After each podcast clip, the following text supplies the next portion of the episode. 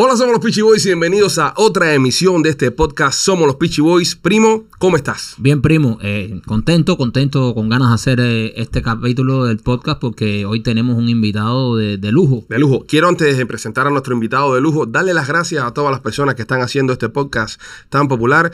Hoy amanecimos en la mañana número uno en el bello país de Uruguay, luego de que... Bello, bello. En el bello país de Uruguay, luego de que el presidente uruguayo pusiera a Díaz Canel en su lugar. La calle. Y, y esas cosas. Y ahora eh, nos levantamos con la noticia de que somos el podcast de comedia número uno dentro del país. Le queremos dar las gracias. A los argentinos también estamos número 6 por Argentina. Ah, bueno, está por ahí. Eh, en España número 21. Eh, estamos duros, primo. Estamos duros. Bueno, en en Guyana somos número uno, pero ya lo de Guyana se entiende ya por el tema ya de todos los cubanos los que hay. cubanos ahí. que están ahí. Pero, pero es lindo, es lindo saber de que en otras partes del mundo este podcast está llegando, les está gustando, lo están compartiendo, lo están descargando. Y les recordamos a todos los que nos ven eh, a través en video en nuestra página de YouTube, el Pitchy Films, que el podcast lo pueden descargar en todas las plataformas iTunes, Spotify, iHeart, donde sea. Lo descarguen, usted lo puede escuchar mientras maneja el trabajo, mientras está con su querida, mientras se está bañando, donde quiera. Se puede escuchar el podcast de Somos los Pitchy Boys.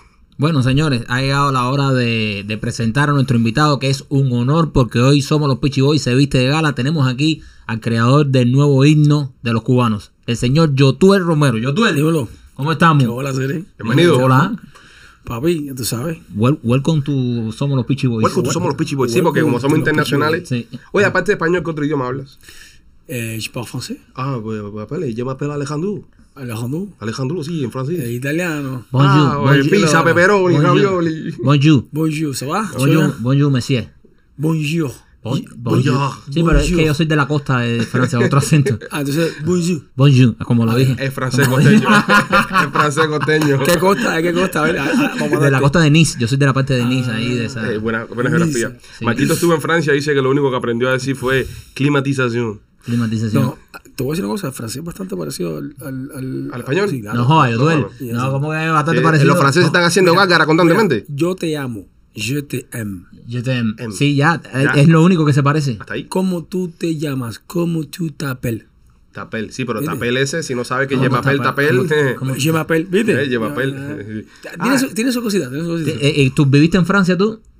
Claro, serio. O sea, que estás, estás hablando con el jinetero número uno. Es- ahí, Es verdad, ahí- el ahí quería en caer, jefe, ahí en quería jefe. caer, ahí quería caer y, y tú mismo lo. Importante, Porque esa, gente te dijeron jinetero a la cara y dicen, esa canción la pegó un jinetero. Ah, bueno, mira. ¿Qué, qué tiene que decirle este, este jinetero, según ellos, a, a- a esa dictadura que le has metido en toda la cara con patria y vida?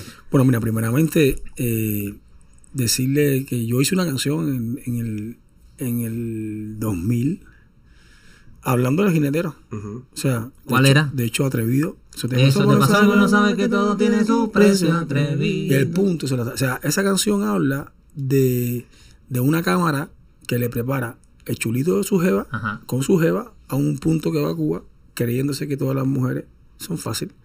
Está- estamos claros que hubo un momento en Cuba en que el jineterismo era- Lamentablemente. era lamentable lo que se usaba. Y qué pena que ellos reconozcan que existe jinetero. ¿Verdad? O sea, ya te das cuenta que ya, ya es un fracaso para el país que el propio gobierno te diga eres un jinetero. Significa que ellos saben que la gran mayoría de los cubanos han tenido que salir jineteando. Entonces, ya eso es un fracaso para ellos. Exacto. Eso nos pone ahí en un buen lugar. Eso los pone a ellos en un lugar horrible. Entonces, eh, mira, tengo tantos amigos jineteros, todos tenemos amigos Todos. jineteros, Todos. que yo les digo a ellos, fue duro lo que tuvieron que hacer para salir del país, pero hay muchos que, que tienen la frente alta, llegaron a, a París, dejaron a sus viejitas al lado y empezaron su vida nueva, se buscaron su jeva, ¿entiendes? No es denigrante. Denigrante es cuando un país la opción que te da es jinetear. Exacto. Y ellos lo saben. Entonces, que ellos me digan jinetero, a mí, bueno, me- me- o sea, me río. eso. Y para las personas que no saben, que nos escuchan de otros países, eh, de lo que estamos hablando, la palabra jinetero es la palabra que, que usan en Cuba, que se usa entre los cubanos En la calle. en la calle para las personas que venden su cuerpo a cambio de, de, de, ¿sabe? de dinero. Es decir, eh, que están con turistas, que, ¿sabes? Lo que es prostitución en cualquier otra parte del mundo. exactamente. Entonces, sea- eh, lamentablemente en nuestro país, por muchos años, esa ha sido la única forma que han tenido personas de sobrevivir, vendiendo su cuerpo. Yo no lo hice, pero al que lo hizo tendrá su, su, su ¿cómo, se? ¿cómo decirte? Su, Sus razones. sus razones y su libertad también. Exacto. ¿Tú me entiendes? Ahora, yo soy un tipo muy orgulloso. Entonces, yo llegué a París porque gano el Festival de Rap Plaza, me, me dan la oportunidad de salir, pero la Yuma que nos iba a sacar me dice a mí, yo te pago tu billete. Y yo, no, no, no, mi billete me lo pago yo, págale de ruso. Entonces yo tenía una palabra clandestina en Cuba y con ese dinero me pagué mi billete a, a París, ¿Qué vendías en la palabra clandestina, perdón? de todo. ¿Qué, qué- cuál era- cuál era la especialidad? Eh, hacía un bistec de caguama riquísimo, De caguama. Ah, Ok. espectacular, comida tradicional cubana. Pero abrí la paladar en el momento en que te decomisaban la casa. Entonces yo tenía, yo tenía comprado el barrio entero. Yo le daba 5 pesos a DCR, porque al final, al final los DCR, todos son, todos son mentiras. Sí, al final, SR es más vulnerable que hay y es más capitalista que hay. Yo le daba 5 pesos al, al presidente SR y él se ponía abajo a hacer la posta por si venía la policía. Imagínate. Los de mi cuadra, los de mi pesos. cuadra vendían, vendían refresco embotellado y eso. Oye, yo vendía, yo Saluda al tato, saluda al tato. yo vendía arroz. O sea, yo hice una canción que sea para todos los moñeros, Jinetes y chaperos, la gente del dinero, caballero, que hola, la gente de la ola. Tremenda erizadera. Como en una nevera. Tremenda pasmadera. pasmadera. Entonces, hermano, yo siempre le canté al barrio. Y por ahí pasaba todo el mundo porque, claro, que era la palabra un punto de venta de tabaco, de conseguir eh, eh, cuadros, de una pintura, de un, ¿cómo decirte? De un viaje. O sea, era, y la gente, o sea, la gente del edificio sabía que en la paladar es donde se encontraban todos los humas. Entonces ahí yo tenía que ver todo lo que pasaba por ahí. Aparte, era, era un poco raro porque yo estaba con amenaza. Y una vez yo estaba, Amenaza del grupo de rap. el grupo de rap que tenía yo con, con el ruso y con, y con Pando, yo estaba cantando el pabellón Cuba y tenía una, una reserva a las 9 de la noche. Toqué a las 7 y cuando yo llego a las 9 de la noche a mi casa, que está en todos los humas, estaban con su jinetería y me mira y dice, me reconocieron porque parece que ellos estaban... Estaban En el. Y me dio una pena. amigo. Chef rapero, era chef rapero. No, tú sabes cómo el cubano vive su ego, ¿no? Ajá. Entonces, nada, yo le dije, mami, es lo que hay. Es lo que hay. Yo, yo tú, eh, tú hiciste eh, todas estas canciones que estamos hablando que salieron del disco a lo cubano. Yo creo que también por eso conectó tanto. Yo creo que el disco de Richa a lo cubano ha sido uno de los discos más importantes, por lo menos de nuestra generación. Porque fue como, eh, yo creo que la primera vez que vimos el rap de verdad eh, yendo a otros niveles. Ustedes eh, fueron los que pusieron el rap en Cuba a otros niveles. Yo me acuerdo, Oricha, el disco a lo cubano me imagino que fue 99 por ahí. Imagínate, el disco del cubano se empezó a hacer en el 97 y sale en el 99. Y fue un boom. Fue o sea, ese disco sale ya en. Europa. Ustedes no vivían en Cuba cuando No. eso sale el disco eh, en Europa y eso cuando, ojo, en el año 99, donde nada, no había nada viral, es, eso se hizo viral en Cuba Totalmente. orgánicamente por los discos, por los cassettes. Y no nos ponían en la radio. y no los ponían, o sea, eso fue algo orgánico y esas canciones yo creo que toda la generación de nosotros marcó una etapa porque fue cuando primero empezamos a ver raperos cubanos ya a otros niveles.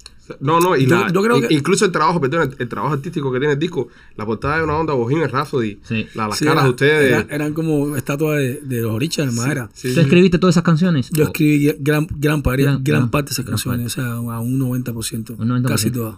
¿Qué pasó? Pero lo más importante de, de Oricha, más allá del rap, es que creamos un sonido. Un sonido, exacto. No era, Eso- no era, o sea, era música cubana. Tú lo escuchabas y tú decías, esto es rap cubano, esto Era- es algo distinto. O sea, yo venía de Amenaza. O sea, cuando Amenaza empieza en el 94, que estaba Amenaza, Anónimo Consejo, Grandes Ligas, eh, era, éramos nosotros copiando los backgrounds americanos. Y nos vestíamos como americanos. O sea, en pleno calor nos poníamos las enguatadas, eh, los pompones. los pompones, con tremendo perro calor.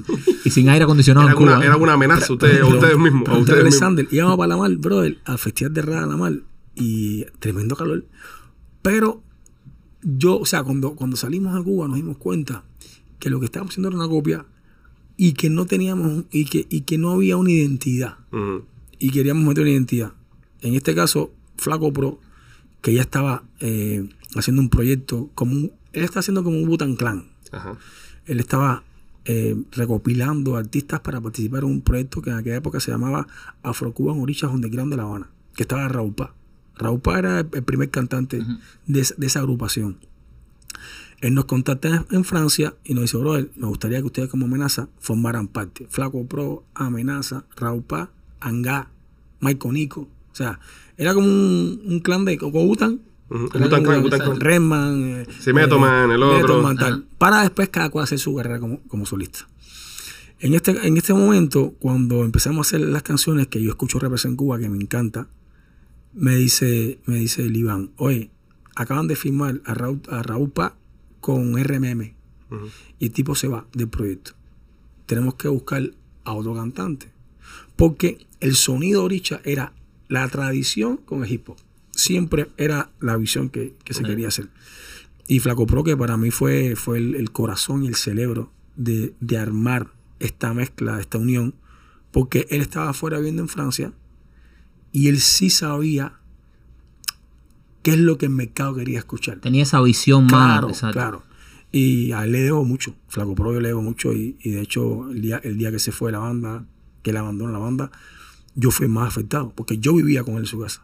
Él O sea, abandona en, este, en Francia, ¿no? Él abandona en el 2000. O sea, apenas salir la gira, Sí. él, él abandona. Ape- apenas sale a lo cubano. y- apenas y- arranca lo cubano. Y eso es una pregunta que nos hemos hecho mucho, Mucha gente, mucho sí, de, nuestra, de nuestra generación. Claro, claro. Que nosotros vemos ahorita, acuérdate que estamos en Cuba, no había información. Vemos ahorita que sale un palo y de pronto en el próximo disco, porque acuérdate, que allá se veía por disco, como no seguías a los artistas y nada, sale el próximo disco y ya no estaba el Flaco Pro. ¿Qué fue de la vida de ese tipo? Hermano, mira, él, él, él un día se levantó y se fue.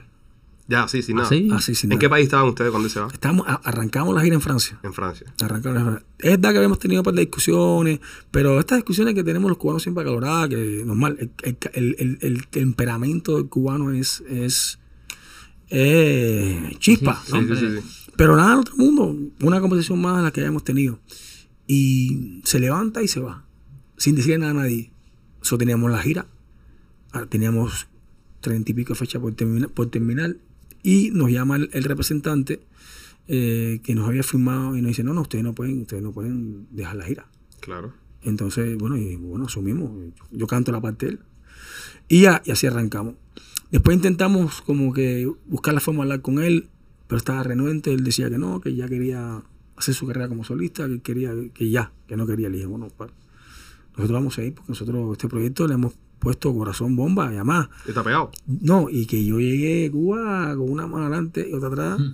Casualmente, por no jinetear, yo tuve que vivir en casa de amistades, a, veces tuve que coger el metro en París, a veces hacía, eh, le decía a la gente, mira, te, te- te- te cuido la puerta por- porque me des dos o tres pizzas, o, o que me dejes dormir después en el almacén. Wow. Y, y Liván fue el que me recogió. Liván me dijo, mira, tengo una casa pequeñita, pero donde caben dos, caben tres. Y estuve con él viviendo en su casa como ocho meses En París. en París, en un cuartico así como este. Una cocina estaba ahí, la cama, la sala, una pared y un butacón. Y yo mío el butacón. Y le agradezco haberme recogido, ¿entiendes? Por eso cuando él se va, fue. Nos quedamos hechos hecho por borón. Porque no habíamos ni empezado. Todavía no sabíamos qué iba a pasar con Oricha. Exacto. Sí, el, el primer pensamiento en ese momento es, esto fracasó. Entonces fue a la mierda. Esto es toda la mierda. Sí, pero. Pero las ganas de echar para adelante eran más fuertes. ¿Se Hermano, entiende? Se el- entiende, el, pero... el trabajo, el trabajo que, que en este caso que yo pasé era, era, yo no podía- era mi salvación. Claro, claro. O sea. Liván, de una forma u otra, él, él estaba, él tenía, él tenía, él, él ya tenía grandes amigos, tenía su novia, su esposa en París. Rodán igual. Rodán llega de Cuba a París, llega a casa de su esposa. Yo fui que, eh, o sea, Santimbanqui. El balserito eras tú. Y- El balserito no eras tú. El, el basero, el limpiabote, el jinetero. Era él. Y el ruso también. Y el ruso era mi mochila. En o tu sea, espalda, para ¿no? donde yo iba, era ruso.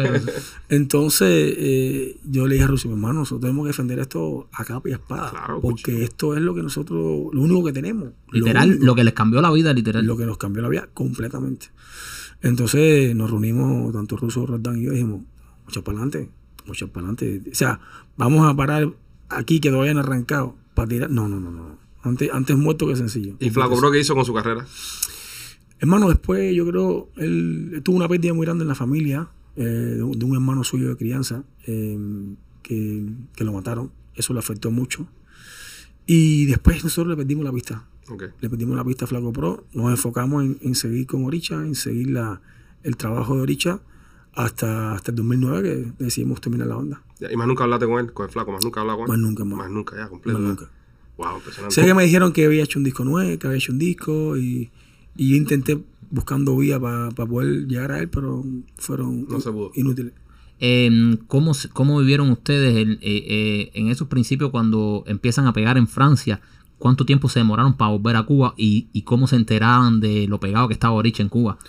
Bueno, mira, nosotros nos llegó a Cuba el, el que estábamos pegados por el 2000 por ahí. Sí, en el 2000. Nosotros vamos a Cuba en el 2000, diciembre del 2000. Y cuando íbamos a entrar a Cuba, es más, cuando fuimos a Cuba en el 99 a hacer el disco, a Roldán lo deportan, no lo dejan entrar. ¿Por qué? No sé. A Roldán lo, lo cogen en la, en la, en la, en la aduana, lo vienen por atrás. Por eso Roldán no está en el videoclip de los cubanos, ni tampoco está en el Mm. video de. O sea, tuvimos que inventando lo de 537 de Cuba, que él está en París. Viendo en un viendo televisor, un televisor, extrañando mi tierra ¿Verdad? y cosas Porque a él, a él lo deportaron. Mira para eso, compadre. A él lo metieron. Entonces, encima, cuando lo, lo, lo deportan, que le, le dicen ya, monten en el avión, le dicen, mira, este es el bill. O sea, la, la cuenta. ¿Cómo que la cuenta? Sí, sí, la cárcel tiene que pagarla. Ojo. Y dijo, pero si no pedí, no, pero tienes que pagarla. Y son 250 dólares diarios. Estuvo cuatro días.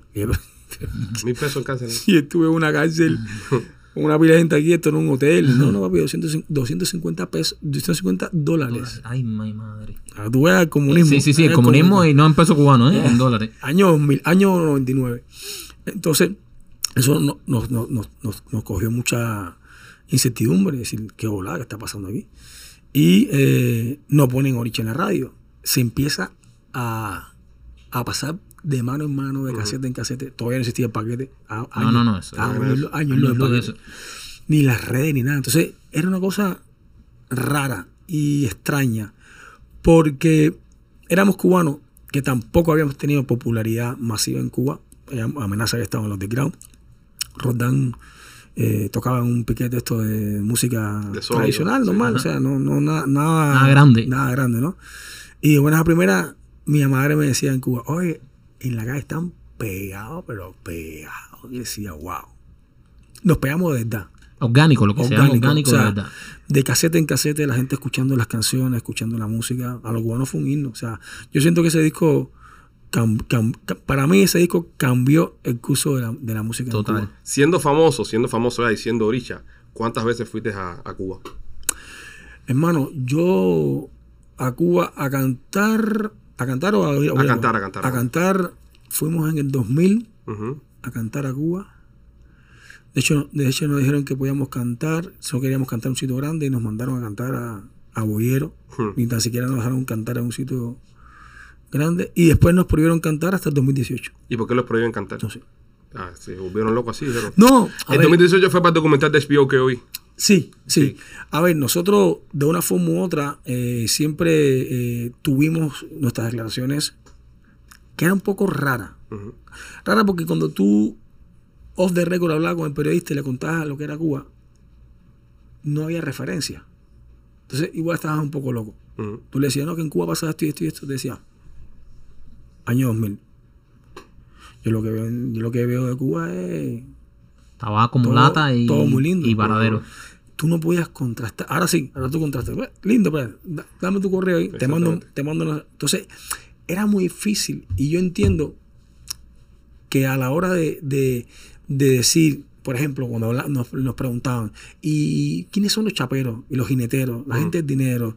Eh, ¿Por qué atrevi- atrevido? Eh, ¿quién es- eh, el punto se lo estaba. ¿A quién le canta? ¿Quién hablamos a la jinetera. Ujú. Le hablamos a- de, de claramente, decíamos, en Cuba hay un problema, las mujeres tienen que jinetear para poder vivir, pero ellos no lo creían.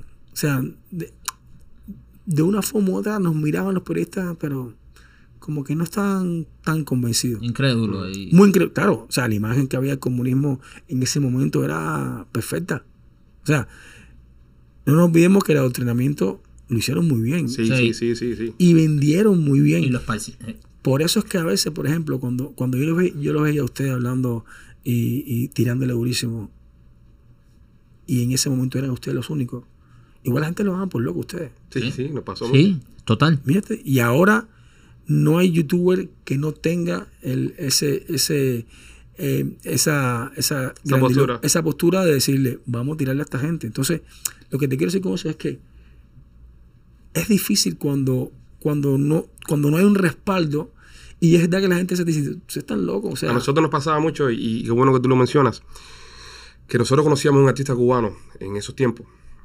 Y Oye, que volá, una foto. Coño, no, pero una foto no, no me caliente, no me caliente. Entonces querían tirar fotos con nosotros para que no los calentáramos. Por ejemplo. No querían que, oye, pichi, sí, pero no, no me saquen el video a hacer que me vas a calentar, tú sabes, tengo problemas. Y, y, y era incluso gente y artistas que ya vivían aquí ya. Claro. Pero ya tenían ese, ese adoctrinamiento, lo que dice, ese Pero- miedo pero en la te- sangre. Te voy a decir por qué, te voy a decir por qué y sobre todo, y esto es una cosa que, que me gustaría decirle a, a todos los artistas.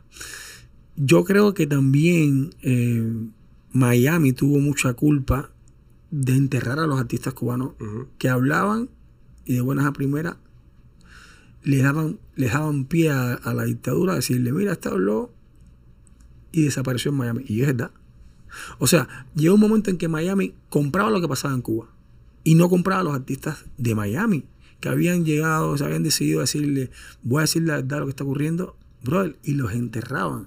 Pero cuando dice la enterrada, ¿a qué te refieres? Se- que se convirtió, de hecho, le, le dieron, le dieron la potestad a la dictadura de decir Miami es el cementerio de los artistas cubanos. Una vez que llegas a Miami y tú te abres y dices, mira, ya, ya quiero decir lo que siento realmente, lo que vivo en Cuba, salía en las noticias y al otro día desaparecía. ¿Tú te refieres a Y- que habían artistas que vivían en Cuba y estaban más pegados aquí que los mismos artistas que vivían aquí? No, más todavía. Habían artistas que ya vivían aquí y que los medios aquí les interesaban más los que estaban pegados en Cuba a que ellos mismos. Sí. No es que, porque al final, ¿quién hace la demanda? Los medios. O sea, eh, tú logras pegar a un artista si tú lo pones en la radio. Yo, yo muchas veces me- pregunto, ¿por qué este artista no está tan pegado aquí? Porque no lo están tocando en la radio. Sí, pero hay ¿Tú una, cosa, hay una cosa importante. Que a veces la radio no depende de, porque, por ejemplo, cuando ustedes estaban trabajando en la radio Univisión, yo sé que a lo mejor ustedes querían poner música cubana, Sí, todos los días. pero le decían, no, No. No. No, porque tal que es este. Entonces, también a ustedes los limitaba. Ahí es donde yo quiero llegar con el tema de, de- los artistas que se enterraban acá. Lamentablemente, los artistas que, que en Miami no triunfaban eran los artistas que se quedaban solamente girando en el nicho nuestro, en el nicho de los cubanos. Te, explico. Si tú vienes para Miami tú empiezas a hacer música solamente enfocado en los cubanos, los cubanos, los cubanos, no, no te vas a pegar, no vas a salir de la ciudad. Hay, que evolucionar. ¿Qué, fue lo que le pasa, termina pasando a Gente Zona? Gente Zona empieza a hacer música un poco más internacional, empieza a abrir un poco más el sonido y Gente Zona se pega a nivel global. Pero si tú te quedas haciendo, eh, lamentablemente, reparto y lamentablemente música para los cubanos, no te pegas por un solo, un solo factor. En Cuba no hay, no hay Spotify, en Cuba no hay iTunes, Cuba no reporta, Cuba no le interesa a esa gente. Entonces, ¿qué es lo que pasa? Que no tenemos mercado. Cuba no es un mercado. Porque no hemos creado mercado. No, O es que sea, no, no lo eh, dejan, no podemos tener Spotify en Cuba ni iTunes. No, pero te voy a decir una cosa. Cuando yo vendía música, cuando Richa vendía música, tampoco había tanta demanda de Miami. Lo que te, lo que te quiero decir es que, por ejemplo, nosotros salimos con Teo Calderón. Teo Calderón vendió en Puerto Rico, vendió 4 millones de discos. El boricua, el el boricua boricua compra discos. compra a su gente. Es un mercado como México el que compra su El gente. cubano no, bro. Pero es que no tiene dinero para comprarlo. Coño, hace a mí que 2 millones de cubanos que no tienen, tienen plata para yo, comprar. yo tengo pero es lo mismo 2 millones de cubanos aquí que 11 millones en Cuba. pero da igual. Que hay un mercado que no puedes, Oye, no puedes expandir. son- ¿cuántos, ¿Cuántos millones son de, de boricua? La mitad de de Boricua son 3 en Puerto Rico y uno a- afuera. Imagínate. Y mira, y mira el imperio que tienen los, los boricuas. Lo que te quiero decir es lo siguiente. No se ha concientizado Perdona, pero es al- que, pero al es que la, música, la música boricua está pegada en toda Latinoamérica. Sí, pero ahora. O sea, Ajá. no estuvo pegado siempre. O sea, cuando ellos arrancaron, arrancaron desde Puerto Rico y después empezaron a conquistar el mundo. Nosotros no hemos tenido la oportunidad Pero de ellos tuvieron, conquistar. ellos tuvieron una semilla buena, natural. Ustedes para, para, para pegarse y para arrancarse tuvieron que ir a Francia. Producir en Francia para después poder pegarse en tu propio Pero me país. está dando la razón. Lo que quiero decir con esto es que si yo no me puedo pegar en mi país, pero tengo una comunidad de cubanos que es inmensamente grande en Miami, los cubanos de Miami deberían pegar a sus artistas para que ese mismo, ese mismo caudal y ese mismo artista salga a representarlo mundialmente. ¿Qué pasa? Que el público de Miami no ha comprado al artista cubano. O sea, se la dan más al boricua, a- al, al colombiano, a- que al propio cubano. Y eso deberíamos hacer atención y cambiar eso. Que el propio, que el, o sea, ¿por qué un artista cubano no puede hacer un América Arena? Pero Celia Cruz lo hacía. Ujú. ¿Tú entiendes lo que te quiero decir? Celia Cruz lo hacía. Entonces, creo que la generación nueva no es como la generación de Willy. Porque Willy, en el momento que estaba pegado a Willy, reventaba a Miami. Claro. Y hacía conciertos de 15, 20, 30 mil gente. Entonces, qué pena que eso no lo puedan hacer ahora los artistas nuevos con la música moderna. Con tanto cubano. Como tú lo dices, como tú lo dices, y, y yo te entiendo 100% porque tú lo estás viviendo, tú eres un artista. Tú, estás hablando de algo que te está afectando, que tú estás viviendo porque tú eres un artista y, y generas esa música. El caso de Celia, por ejemplo, como lo pusiste también, Celia se pegó internacionalmente. Claro, Porque Celia hacía música de salsa, pero era una salsa que escuchaba el dominicano, eh, colombiano, Celia en cualquier país del mundo es Celia. sí, no, claro. ¿Entiendes? No, es, es verdad que el cubano. Eh, Si se enfoca nada más en el cubano, no, vamos a- no, no, no, no va a poder subir lamentablemente porque no es un mercado fuerte en este país. y se enfocaba en Miami. Y se enfocan en Miami, enfocan en Miami. ¿entiendes? No, no, no, Tú- no, tú- no funciona. ¿Tú sientes, Yotuel, que, que, que Miami eh, no, no te ha apoyado lo suficiente eh, o te ha puesto en el lugar que tú te mereces? No, mi Miami me apoyaba mucho. Mucho. O sea, Sí. Si tú un concierto el otro día muy bueno, Claro, yo, no, yo no hablo de mí porque en, en este caso eh, también el hecho de empezar en Francia, el, el empezar mirando el mundo como, como, como un objetivo, Un mercado no, global. no tanto un, un, un- o sea, no tanto una ciudad, sino claro. yo, yo, to- yo he tocado en, en 20 años, yo he tocado en, yo he hecho más de 3.000 shows en todos los países del mundo. En Tengo la- estadios, en... estadios en Brasil, en, en Rock and Rio, en festivales, en, o sea, los grandes escenarios. en los grandes escenarios y en, y en- y en- y en mucho público variado, o sea, que hablan alemanes, belgas, suizos, Los, jap- los japoneses les encanta Sí, la música de la- los japoneses. Locos, ¿no? Pero sí siento, sí siento que, que, que a veces eh, cuando venía a Miami sentía que estaban más pendientes de lo que pasaba en Cuba a lo que pasaba con artistas locales de Miami. Yo nunca fui local de Miami. O sea, yo venía a Miami, hacía mi show y me iba. Y me iba después, o sea, Miami lo usaba como trampolín. Salía a Europa, veníamos aquí, tocábamos en Miami y salíamos por Colombia, Argentina, Chile, Uruguay, Paraguay. Hacíamos toda la gira. Entonces, los artistas locales, no sé, eh, ¿cómo decirte? Local, eh, por ejemplo, cuando estaba en la salsa, Ajá. acá, o, la que canta música eh, campesina, Ambita. Ambita. Ambita. O sea, esos artistas con un talento, cabrón, locales, se quedan aquí. Y, y- y como que, y como que Miami. Pero ¿cómo tú le vendes a, a un colombiano en médico la salsa? Si el médico no, no hace cosas para los colombianos. ¿Cómo tú le puedes vender a un, no sé, a un puertorriqueño mismo el médico de la salsa? no, pero. Ese para mí es, es el problema que había, porque lo que pasa es que muchos artistas y mucho público eh, se quedan enganchados con Cuba por la nostalgia. Yo, por ejemplo, Sí. yo vine en el 2001. Yo me enganchaba con Cuba con la nostalgia. Tienes alegría la nostalgia. Pero, pero los, los artistas que estaban acá me gustaban también, interactuaba con ellos. Entonces, el público se empieza a, fra- eh, a- a- a fraccionar porque empiezan a hacer vida acá. Yo, por ejemplo, que yo vea toda mi vida aquí en Estados Ya. Unidos.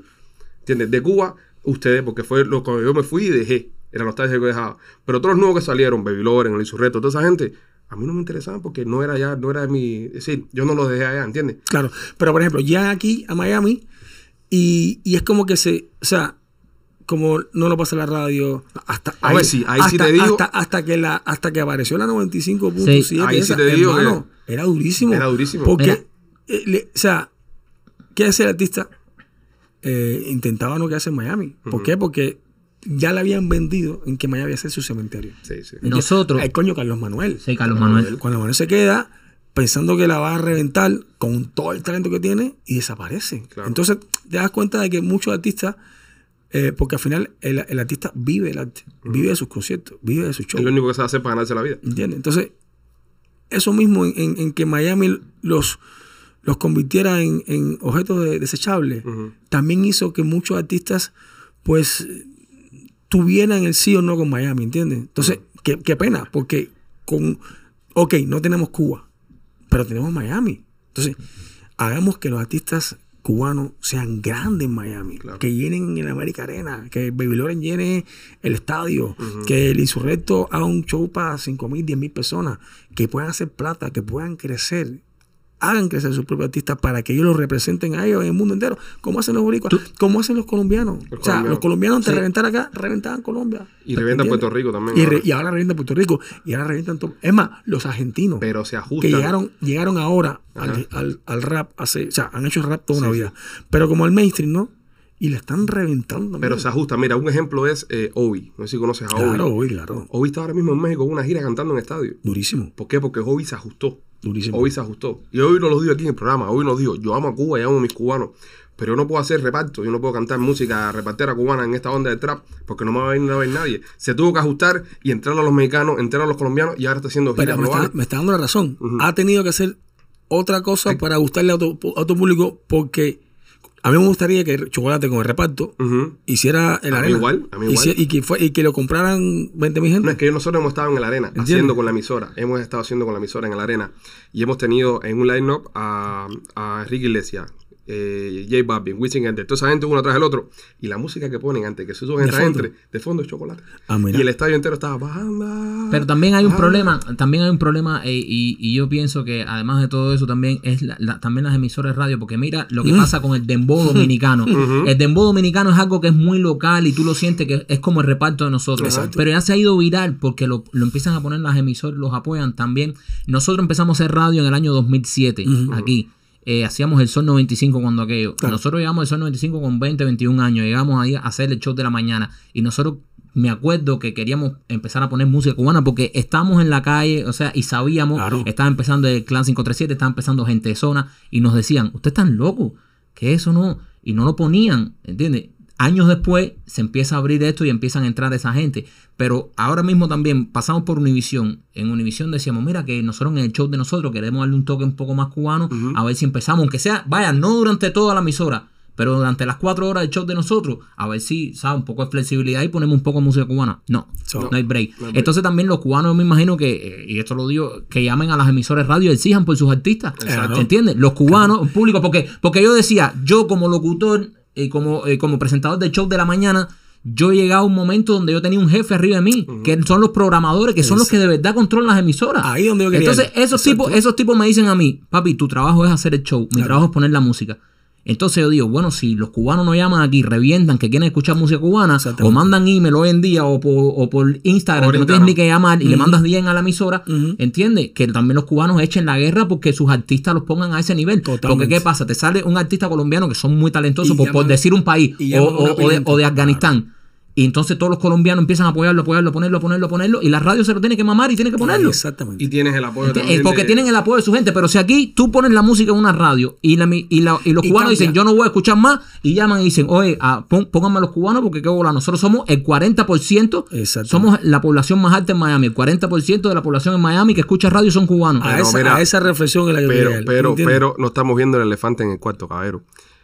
El colombiano, el dominicano, el dembow, el boricua, tiene mucho dinero detrás de ellos, También. de sus países. Y, y sabemos esas cosas. Tú eres músico, tú no puedes hablar de esas cosas. Nosotros podemos tocar un poquito más el tema de profundidad, que aquí te pegas con, con, con billetes. Pues aquí- y hay mucho dinero que ponen. Entonces, aquí- este colombiano aquí que los viene... cubanos tienen plata. Sí, sí, pero este colombiano que viene, viene con un billete de carajo que hizo en Colombia, que, que trae de su gente de Colombia, y vienen a la radio y le dicen, ¿cuánto es para que me suene ahí el chamaco cinco o seis veces? Y se hace. Ya. Lamentablemente se hace. Sí, es Entonces, inve- invertir, invertir. es, es carajo, men, es una cosa.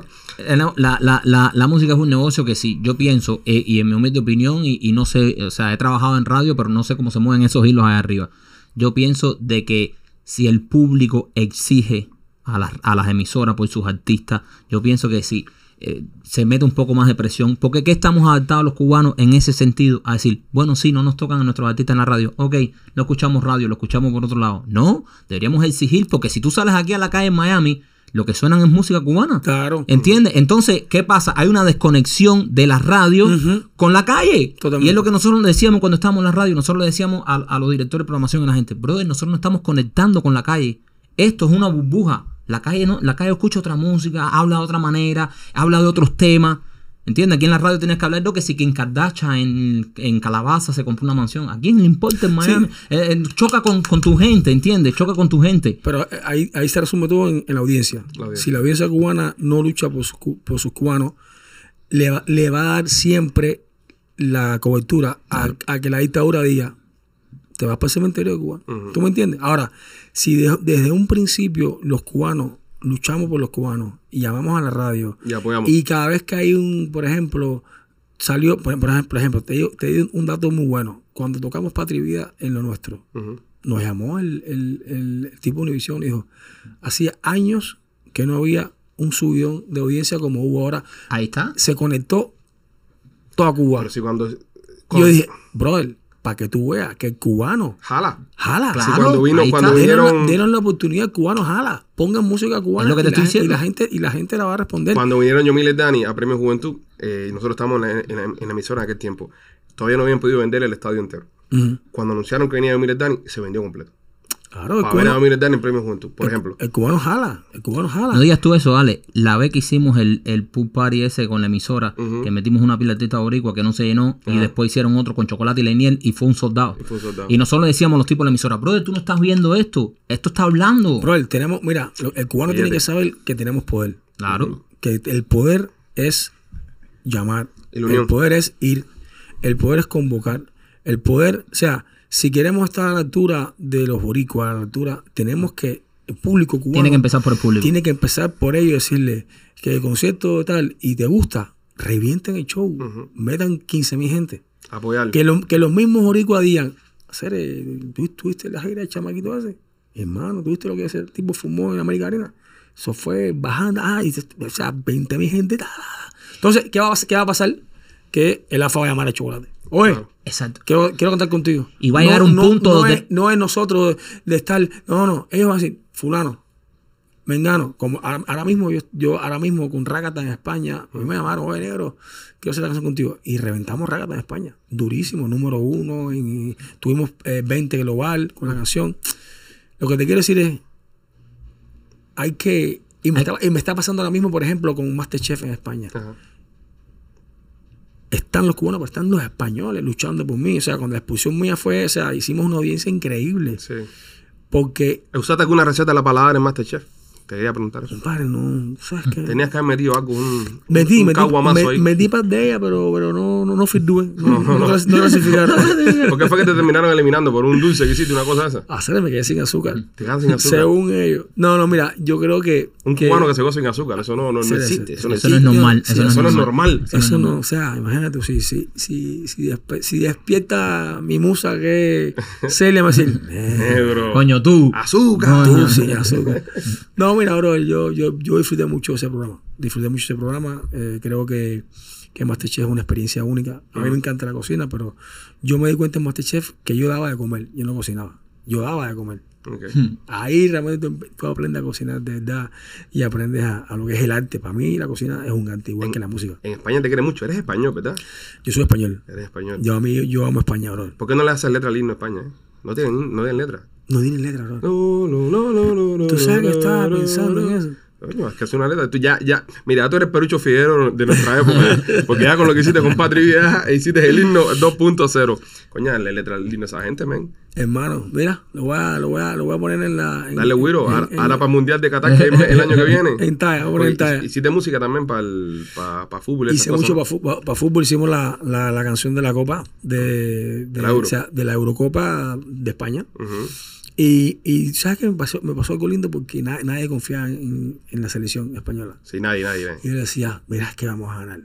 Y ya es que pasaba un. Pa, miraba así y decía, uh, este, qué bueno, ta, y ahora semifinales, ¿eh? y- Chacho. Sí. Y nadie lo esperaba. Nadie lo esperaba. Nadie lo esperaba. ¿Te gusta el fútbol? ¿Te gusta el A mí me fútbol? gusta el fútbol. ¿De qué equipo eres? Papi, eh, ¿qué de cuál va a ser? De Madrid. Hombre. Este es lo mío. Este es lo mío. Ok, vamos a. pas- se Este pa- es fútbol es de hace tiempo. pasemos al arte. Este es de los míos, Yo ¿verdad? sé que ahora hemos oído la entrevista, pero. eh, Sí, no, no. Soy de Madrid. Está bien. Déjame, Eh, espérate. ah, Sacar ah, credenciales. ahí va a sacar el carnet. Ahí está. Muy bien. Aquí estamos aquí. Ahí está. Ahí está. Ahí está. ahí está. Yo tuve, has escrito canciones eh, en tu carrera para muchos grandes eventos y para muchos grandes artistas. De pronto llega Patri Vida y vamos a caer ya en tema, ya en materia. Llega Patri Vida Wow. Y es la canción que, o sea, una, yo, yo la veo como la canción que cambia la historia, porque yo creo que Patri Vida, más allá de una canción, se convirtió en un movimiento, Patri Vida se convirtió en, en algo maravilloso, en una esperanza, como, ¿sabes? La frase lo dice Patri Vida, es una esperanza, un- algo, algo hermoso, algo lindo, y llegó a convertirse Patri Vida hasta en el nuevo saludo de los cubanos. O sea, Increíble. tú has cambiado la mentalidad en muchos aspectos. Yo me encuentro personas por la calle después del 11 de julio y todo el cubano que a mí me ve me dice, Maikito, los pichis, patria y vida. Sí. Es como el saludo de Sí. todos los cubanos. Lo ves en los carros por Miami, lo ves en las banderas, lo ves en todas las casas. ¿Qué sientes tú? Y te quería preguntar si Patria y Vida es la canción más grande que has escrito en, en toda tu carrera, porque es una canción, fíjate, tú eres un tipo que tiene grandes canciones, has escrito canciones para muchos artistas, muchas estrellas, pero Patria y Vida yo creo que va más allá de una canción. Patria y Vida es un himno, es, es mucho más. Bro, mira, yo, yo creo que Patria y Vida son de esas canciones que, que salen cada 100 años. Sinceramente, yo. Eh, cada vez que la escucho, cada vez que escucho, cada, cada- o sea, no hay nada en Patria y Vida que sea desechable. Cada, fra- Cada fragmento de la, de la canción es increíble. Pero yo creo que donde más se encierra eh, el, el- el valor de la canción es, es en la frase. O sea, la, la propia frase es, es como el mantra. ¿no? Es, que, es que como- es algo que pega, es que es algo, una frase que no le falta ni le sobra nada, es perfecta, o sea, patria y vida, o sea, dice todo ahí, Eh, es espectacular. Mira, yo, yo, la, la vida se mueve por, por eslogan, ¿no? La, la vida se mueve por, por, por frases, ¿no? Y yo creo que, que asumir los cubanos que llevamos 62 años con, con esta dictadura, que hay una esperanza y que esa esperanza se puede llamar patria y vida, es lo que yo creo que ha hecho que la canción lograra o que la frase llegara al corazón de los cubanos. Porque, o sea, Patria y Vida encierra muchas cosas, pero sobre todo lo que encierra, una de las cosas que, que más, que más valor yo le doy, y, y- y me lo decía Bea, mi esposa, es, porque claro, esta frase, imagínate, yo estaba en casa, tenía parte de la letra escrita, y le estaba explicando a Bea el concepto de, de dónde venimos, o sea, ella, ella, ella, ella, como él le digo, tú eres la cubana más española que conozco. Eh, y hablamos de, de, de patria muerte, ¿no? Entonces yo tenía una, una, una, una moneda que me, que me regaló mi mi difunto padre, que un peso macho que decía patria y libertad. Libertad. Entonces yo le decía, es que este es el mensaje realmente. Porque claro, venimos de patria o muerte. Y me dice ella, Sí, no hay opción, ¿eh? Son, son ella, unos cabrones. qué duro, patria o muerte. ¿Y por qué no mejor decir, en vez de decir muerte, decir vida? Se me quedó mirando le digo, patria, y lo dimos, y vida. O sea, nos abrazamos, nos miramos y dijimos, ¿qué nos pasó? No es patria y vida. Sí, pero dijimos la frase, nos abrazamos y casi lloramos con esta frase. Wow. Y la canción no, no se ha terminado. Que, o sea, ya nos dimos cuenta que esa frase en general Era mágica. ya tenía, ya tenía magnetismo. Eso es lo que digo. La, la frase tiene, tiene un- una vibra que la canción no había terminado porque después de, de- de- de- de montar Patria y Vida, fui a ver a Randy, me senté, nos sentamos con Ale, con- o sea, seguimos confeccionando la canción, después a Michael, a Osorbo. Quiero decir que la canción no estaba terminada, pero ya tenía la frase. Entonces, no sé por qué yo decía, es que esto que, es- o sea, hemos compuesto tantas canciones, pero nunca nos había pasado esto. O sea, quedarnos abrazados después de haber dicho Patria y Vida, ¿por qué? Lo fui entendiendo poco a poco. To- y todavía Hmm. lo estoy entendiendo. Y sé que vendrán cosas todavía mucho más grandes con, con esa frase. Porque ella me decía, si te pones a, a pensar, sí, el cambiar la muerte por la vida es... Eso, eso siempre tiene que ser. O sea, la, la muerte no puede ser canjeable por nada. Pero la I, esa I es la clave de Patria y Vida. Sí. Porque esa es la I que dice tú y yo, tu raza y la mía, tu forma de Es pensar. inclusiva. Y, y es inclusiva. Es una frase La inclusiva. O era exclusiva, era Sí. o tú o yo, O era, tú o yo. era- Exacto. era egocéntrica. La hoja Exacto. egocéntrica. Oye, mi, pro- mi programa o el tuyo. ¿Lo tomas o lo dejas? Yo soy el mejor youtuber, o tú o yo. ¿Quién, O yo. ¿quién es el mejor youtuber? ¿Tú o yo? O es mejor decir tú No, y yo. Tú y yo somos Tú y los yo mejores. somos los Es mejores. verdad. Y entiende, entonces yo creo que ahí el, el cubano entendió, coño, claro, esto es lo que yo quiero. Y, y, y tú también, y aunque pienses diferente, también, o sea, porque al final la ecuación de la Cuba, que al menos a mí me gustaría que hubiera en el futuro, es una Cuba donde también, tristemente, en patria y vida, también cabe entra patria o muerte. Porque desgraciadamente, en una Cuba libre, van a haber también los que quieran comunismo de nuevo, Sí, sí, sí. los que quieran ser de izquierda, Los que le dé la gana. los que quieran ser de derecha, los liberales, el partido de la marihuana, los que quieran... Eso es parte de la libertad y la es democracia. parte Exacto. de la democracia. De la Entonces, democracia. Y, y vamos pero- a las urnas y que en las urnas decide el pueblo. Pero en patria o muerte no cabe patria No vida. no cabe nada. Es o tú o yo. Patria o muerte o tú y yo. Entonces, yo creo que, que, que- que la gente se dejó llevar por esa frase porque en- encontró realmente un sueño. O sea, me gustaría llegar ahí, a, a eso, a, a poder vivir aunque pensemos diferente. Estuviste mencionando a la- la- las personas que tuvieron que ver con la, con la canción y eso. ¿Qué ha pasado con December? Que se ha borrado un poco del, proyecto. Bro, eh, de Semer, yo no hablaba con él. No, sé, no sé, o sea, a veces es complicado hablar eh, de alguien cuando realmente no conoces eh, la, la o lo que está pasando o lo que esté viviendo. Eh, yo solamente puedo decir que la parte de Semel es una de las partes brillantes de la canción. Sí, muy, muy bueno. La parte que él, que él escribió, eh, para mí, o sea, somos artistas. somos- o sea, yo digo, wow. Que, o sea, y, y la gente me decían, yo tú no lo hubiera puesto. ¿Tú sabes qué, bro? No me arrepiento. Pero ¿por qué no? Es más, si me llegan a decir, vas a poner a Semel y va a pasar esto, lo hubiera puesto igual. Porque creo que es más importante lo que dijo en la canción que la diferencia que puede tener conmigo, que cualquier. Porque para mí es mucho más importante la libertad de Cuba y la libertad de los cubanos y la importancia de la canción, lo que ha significado en tantos cubanos, que me da igual que sea mañana no, no hable más conmigo. Si él, si, si la vida hizo que él estuviera y que su letra fuera una, una de las partes, todas las partes son buenas, es que todas son buenas, Lo dijiste ahorita. pero que también su letra aportara también eso de so- somos artistas, somos sensibilidad, la vez de la historia no la mal contada, somos la dignidad de un pueblo entero pisoteada, o sea, brother, poderosas palabras. No, y el momento que, que- que sale, porque recuerdo que en ese momento él estaba siendo fuertemente criticado por no manifestarse en, a favor de la libertad de Cuba, al igual que gente de zona que también estaban siendo fuertemente criticados por no manifestarse y salen ustedes, ¿entiendes? Salen ustedes con, con Patria y Vida. Y, somos los que piensan, e incluso muchas personas que ven el podcast hasta nos han criticado por eh, darle la oportunidad a artistas que en su momento no estuvieron del lado nuestro. Muchos no estuvieron ni siquiera en contra, simplemente no tomaron ningún lado y, nos critican por darles la oportunidad de, recibirlos en este lado. Y eso es un mensaje que debemos de mandar a las personas, decirles que nunca es tarde. Si al final del día decidiste eh, que- que tu corazón quiere patria y vida y ya no quiere más patria y muerte, hay que abrirte los brazos. Bienvenido Y sea. hay que apoyarte.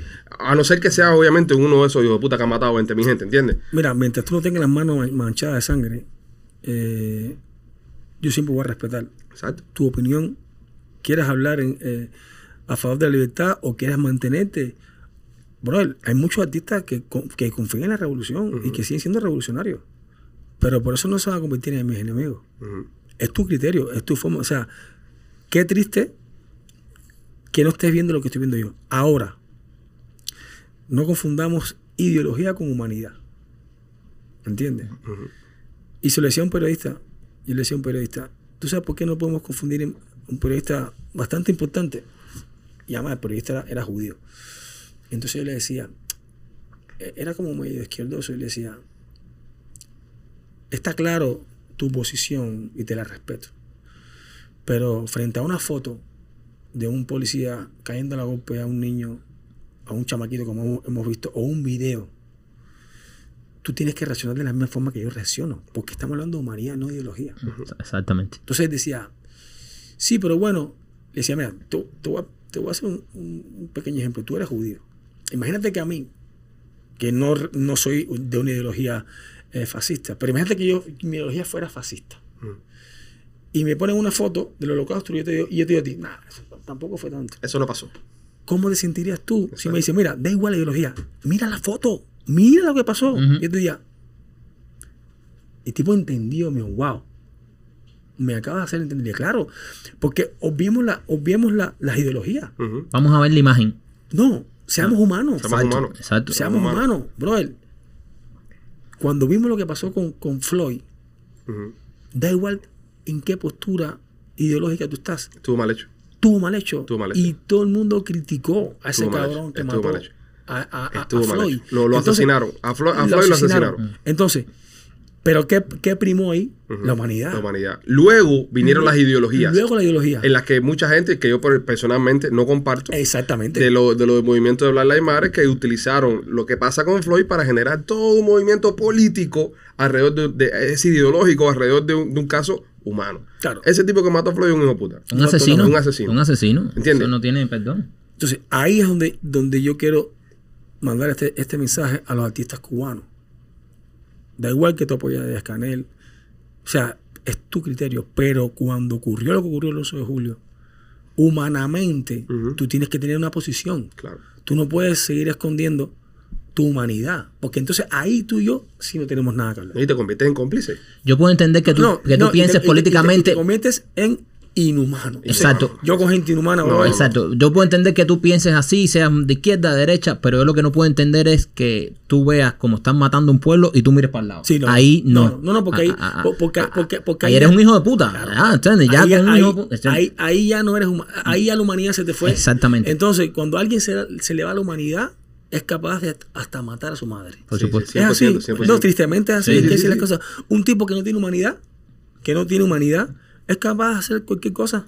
Porque no tiene humanidad, no siente. Entonces, si hablando, no sientes, hablando de cosas humanas, eh, estás tratando de traer a, a Michael, estás tratando de hacer algo con Michael. Bro, estamos, estamos luchando a ver, a ver qué posibilidades hay, que, por dónde, a ver eh, qué forma hay de, de- de seguir presionando.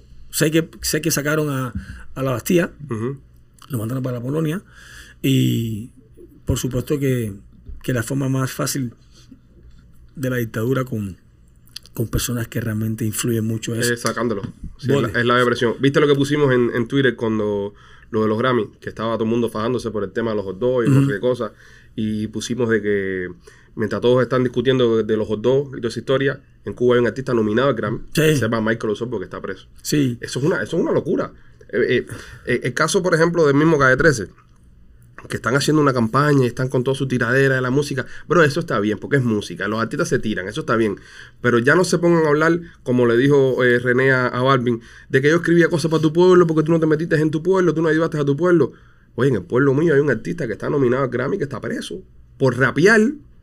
Sí, pero ahí, pero ahí, te, ahí te das cuenta que, que lo que lo que y es muy bueno que aclares eso. Tú hablas como un cubano, pero así deberían haber hablado todos los artistas cubanos. Así deberían haber salido todos los artistas cubanos diciendo, oiga, Vero, Un momento. Espera un momentico. Pausa. en Cuba hay un tipo que está preso y está nominado. Está nominado. Pero eso nunca ocurrió, nada más que yo. Ajá. O sea, lo que debería haber ocurrido Sí. con los artistas cubanos urbanos Todos. es, es decir, caballero, muy bien, pero hay un artista urbano De mi tierra, De los nuestros, de los nuestros, que está preso por rapear por rapear. Por rapear. y por decir verdad. es Exactamente. una canción que está nominada aquí. Exactamente. Entonces, yo, muy bien, ustedes pueden tener la tirada que tengan, pero por favor, levanten la mano. O sea, pero si el propio cubano no defiende, por eso, por eso fue que yo salí a, a- Ajá. a decirle a, Sí, a- a- a- Balvin, a sí. Balvin, brother, sabotaje, ¿cómo que sabotaje? Si, si, si posiblemente estos Grammy sean los más importantes en la historia de Cuba. Sobre- sí, es, sí, 100%. Te lo voy a- 100%. brother, 100%. Mira, Yo he estado nominado, 100%. eh, esta es creo que la 19. ¿tú tienes cuántos Grammy? Nueve. Nueve Grammy. Sí. Tengo tres por Oricha, tengo cuatro como productor, eh, tengo dos más como compositor. O sea, y para mí, estos son mis primeros Grammy. Claro. Por, por el momento que estamos viviendo, por la canción que. por el contexto histórico Y el estamos. mensaje que le vas a mandar al mundo. Es- Entonces yo decía, salí yo, pero es que tenían que salir todos los artistas Todos. urbanos cubanos Todos. diciéndole, oye, ¿cómo, Todos. cómo que sabotaje? Si yo voy para allá. Si hubiese pasado con un colombiano o con un boricua, eh, es, es una locura. Es una locura. Es una locura. Es una locura. Y es lo que estábamos Y hablando ahí- ahorita. Y ahí es donde yo digo, ahí es donde yo digo, Falta apoyo. después no se quejen, después no se quejen, después no se quejen, porque si nosotros mismos no nos apoyamos en momentos como este tan importante. ¿quién nos va a apoyar? El otro día estábamos nosotros en una reunión ahí entre socios hablando de esto mismo de los Grammy y estábamos hablando obviamente de Patria y Vida. Patria y Vida es, eh, o sea, la, la canción de nosotros, nuestro orgullo. Obviamente todos los cubanos me imagino que vamos a ver eso- esos Grammy como vimos la pelea de Ugas con la bandera cubana enroscada en el cuello. Así vi yo la pelea, así pienso ver los Grammy. Y estábamos hablando varias gente, obviamente todos éramos cubanos y todos nos llevaba la, la, la vaina, ¿no? Y nosotros decíamos que Patria y Vida tenía que ser la canción del año. Porque lo que logra Patria y Vida va más allá de lo que, o sea, es, es el verdadero eh, ejemplo vivo de lo que puede llegar a lograr una canción, de lo que puede llegar a lograr la música. Patria y Vida hizo mover un pueblo, no te hizo mover el culo. Exacto, Patria y Vida hizo despertar un pueblo, Patria y Vida se convirtió en la esperanza de un país que por 62 años no la ha tenido. Entonces Patria y Vida va mucho más allá. Y, y si los Grammy es verdad que no premian solo lo comercial, sino de verdad lo, Lo lo- justo. lo justo, lo, musica- lo, lo musicalmente eh, rico. Yo pienso que Patria y Vida debería ser, Canción debería ganar la nominación a Canción del Año. Canción del porque, año. Y, y- y trato de ponerme en la piel de, de no, de no pensar como cubano. no hay una canción que haya logrado en años en ningún pueblo lo que logró Patria y Vida para nosotros los cubanos. O sea, si tú, si se sientan la gente que votan y dicen, esta canción significó o sea, un nuevo idioma, un nuevo lenguaje para un país. Esta canción levantó un país que estaba dormido por 62 años. La gente el 11 de julio en Cuba gritaba patria y vida.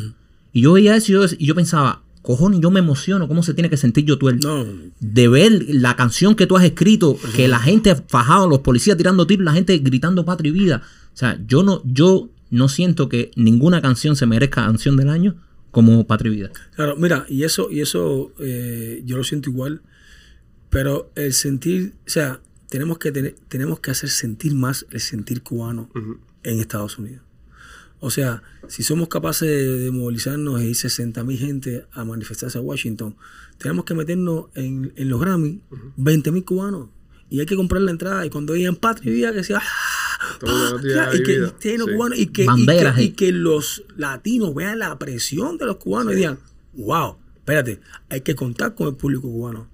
Porque cuando el cubano apoya y cuando el cubano apoya a su artista, hermano, rompe todas las barreras, rompe todos los premios y empezamos a, o sea, empezamos a- a consolidarnos como, como, como, como grupo, brother. Yo estoy, o sea, qué pena que el artista cubano tenga que decir, a ver con qué artista boricua. Puedo hacer un featuring para levantar. Exactamente. Es como que seguimos jineteando, coño. Eh, Exactamente. Seguimos jineteando. Te- ¿Entiendes? eh, te- Entonces, deberíamos ser lo suficientemente En- en- entonces, grandes. Lo lindo, lo porque al final tú colaboras, pero al final son pocos los artistas urbanos que te la dan. O sea, yo cuando escucho a, a, a Farruko diciéndole no, porque el tema que hice con el Micha, porque el Micha, va", yo me, me, me llena de orgullo, porque Claro. no es que el Micha llamó Ginés no, no, no, es que Farruko dijo, Micha, te Ven que quiero canción". Eso es lo que tenemos que lograr. Lo que tenemos que lograr es que los artistas cubanos los, nos llamen, nos llamen, o cuando hablen de nosotros, o cuando digan, o cuando un artista, por ejemplo, como el mismo residente que dice, oye, va a hacer.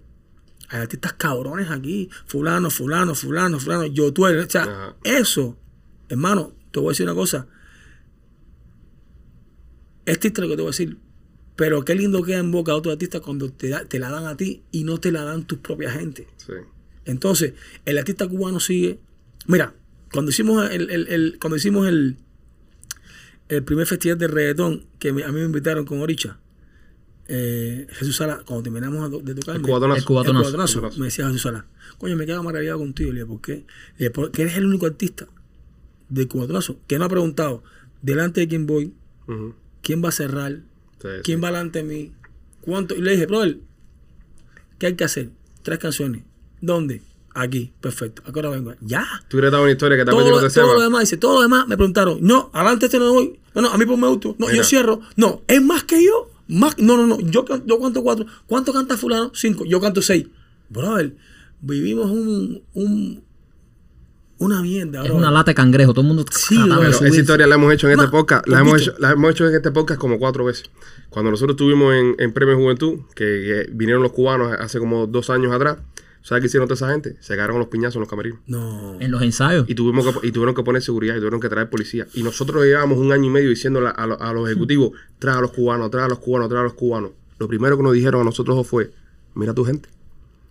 Mira tu gente cómo se están portando. Tú que los querías traer. Te dieron el En Premio Juventud, que cada vez que un artista de un país, porque Premio Juventud abrió Colombia, cuando se montaron en su momento los Maluma, los Bambin, que no tenían nada. Premio Juventud abrió para los dominicanos. Claro. Premio Juventud abierto para todo el mundo. Claro. El año que le dieron el chance a los cubanos, se agarraron a piñazos en los camerinos. broncas en, en los ensayos. Tuvo que tuvier, tuvo el venue, porque nosotros tuvimos los ensayos, tuvo el venue que contratar policías de la ciudad para que vigilara fuera de los camerinos. Entonces, qué entonces también eh, eh, no- ponte en el lugar de nosotros. Nosotros por tres años en la radio jodiendo, tocando los huevos a toda esa gente porque le dieran el break a los cubanos, le dan el break a los cubanos, no solo por nosotros, obviamente, por todo Claro, les claro, toca, les tocaba el break, tocaba. por sus talentos, no porque nosotros hayamos dicho. Le meten, los meten ahí, nosotros súper contentos ahí, fuimos con los micrófonos para hacer entrevistas que iban a salir nacional a los artistas cubanos, piñacero. Que si fulano fajado con no sé quién, que este tiene tiradera con Cuba. Papi, estás ahí, deja todo eso al lado. Vamos a meter esto porque nos está viendo el mundo, este es el chance. El enfoque. Más nunca los han invitado. No, nunca. ¿Tú has visto otra vez un Triste. bloque de música buena? Entonces, Triste, eh, entonces es, es eso y es complicado, brother. Y, y- y yo pienso que tenemos que educarnos. Sí, bro. hay- hay- Lo mismo público como que artista. Hay que educarse. Tú lo sabes porque tú te hiciste artista fuera de Cuba. Nosotros también eh, nos hicimos influencers fuera de Cuba. A nosotros nos duele mucho, mira, cuando nosotros estamos en, en, en- Nosotros hicimos cine en Puerto Rico. Ujú. Lo que tú dices es que otros te la den. A nosotros nos las dio en el cine Puerto Rico. Claro. Molusco, los Sanquipan, que toda esa gente fueron los que nos llamaron a nosotros para hacer cine allá. Porque aquí en Miami, por ejemplo, a nosotros nadie nunca nos ha llamado para hacer películas. Claro. Aquí en Miami han hecho películas a todo el mundo y nadie nos llama a nosotros. Nos llaman de Puerto Rico para ir a Puerto Rico a hacer cine. Coño, pingado, vamos a Puerto Rico, hacemos cine. Y me dice eh, uno de los productores ejecutivos de la película, qué lástima que tu país no tenga cine para poner esta película. Mira esto. Qué lástima que en Cuba no haya cine para nosotros vender la película. Si Cuba hubiera cine para vender la película, yo le hago una película a ustedes dos. Pero no la puedo hacer porque no la va a ver nadie. Lamentablemente. ¿Por qué? Porque como somos cubanos, es lo que te hablaba explicado ahorita, no hay un mercado para nosotros. Entonces me dice, en Miami solamente no voy a poder levantar el dinero en la película. No, no, no puedo poner la película solamente en Miami. Que tenemos So, una idea. tenemos una idea. ¿Qué tuvimos que hacer nosotros? Ir allá y jugar en la cancha de ellos. Claro. La cancha nosotros no podemos jugar por todo lo que tú dices. Es verdad, pones una película aquí en Miami cubana y pones una película como los boricuas, alguien habla de los boricuas. Eh, es Sí, hay, que. eh, eh, es. Mira, lo de la audiencia es una cosa complicada, pero, pero es es verdad que hay que, hay que, hay que ganar terreno. El cubano tiene, terreno. el cubano tiene- ganar mira, el cubano terreno. tiene- primeramente tiene, tiene que ser más humilde, tiene que ser más, eh, más eh, de compañero, tiene que ser más leal y tiene que ser más disciplinado, bro. Porque, La disciplina. Bro, eh, todo es la disciplina. Muy Es importante. que no estamos en Todo Cuba. la Es que disciplina. no estamos en Cuba. toda la disciplina y la lealtad. A mí me gusta mucho Gente Zona, lleva con su manager Ujú. toda una vida. Con el Guille. Estoy seguro que le han propuesto cambiar al Guille un montón de veces. Y han dicho, no, ese es mío. Esa lealtad solamente la he encontrado en ellos y la encuentro en todos los urbanos fuera. Anuel tiene su manager de- de- eh, desde la cárcel, su propio manager. Bad Bunny con Noah. Ahora que eh, eh, Ozuna cambió, pero casi a, a lo último ya de, de, de- de- de empezar otra etapa. Balvin igual. O sea, al final ellos han entendido que manejador es alguien que maneja por ti. Y esa persona hay que darle su espacio, su lealtad su- y ser disciplinado. No encuentro, o sea, tú ves que los cubanos tanto el tiempo con entonces, entonces hablar con fulano, no, es que está trabajando con Mengano, pero ya terminó, ya trabaja con el no, pero ya- entonces es todo el tiempo un problema. Cuando la música es muy sencilla, bro, disciplinado, trabajar en equipo y hacer números, y listo. Hay un artista cubano, hay un artista cubano, no voy a decir el nombre, pero hay un artista cubano de estos de los urbanos que cada tres meses me escribe un manager nuevo del Por ejemplo. El tipo no levanta talento, no, o sea, no levanta eh, presión teniendo, teniendo buen talento, pero cada tres, cuatro meses me llega un WhatsApp nuevo. Soy el nuevo manager de fulano. Y yo digo, pero ¿cuántas veces este tipo tiene más manager que público? ¿Entiendes? Así no, así no puedes enfocar una carrera. No. No, es, es imposible. Yo tuve el eh, Patri, Patrivida te ha llevado a muchísimos lugares, pero te llevó a la Casa Blanca. Sí. Brother, ¿qué, qué sentiste estando ahí? Porque nosotros estuvimos en Washington en ese tiempo. Eh, llegamos al Senado, fuimos Congreso, Senado, pero no llegamos a la No Casa llegamos a la Blanca. Casa Blanca, Eh, nos quedamos un paso ahí. Tú que fuiste ahí. un paso más arriba, te, te reúnes con Biden. ¿Qué sentiste? Y quiero preguntarte en específico. Sí, si Biden, Biden es él o hay alguien que lo maneja algunos hilos. No, Está vivo. y te voy a decir, y te voy a decir algo. Pero de- déjame pre- preguntarte si en la reunión que tuviste con Biden en algún momento sentiste que podían hacer algo por Cuba. Te voy a ser eh, sincero, mira, cuando a mí me llaman, que me dicen la, la, la, la, idea, ¿no? Yo le dije, bro, a lo mejor yo soy el indicado. Hay un montón de cubanos ahora mismo que están en Washington ahí, eh, en la puerta. Y dijeron, no, es que quieren que seas tú. Sí, sí, sí. Y yo, bueno, bueno, si soy yo, vale. Yo arranco, salí, yo estaba en España. Estaba grabando Masterchef. Le digo, bueno, ok, dale. En ese tiempo hablamos. Estamos hablando por, por WhatsApp. Va, pum, he visto, pum, con un avión, uf, vuelo para allá.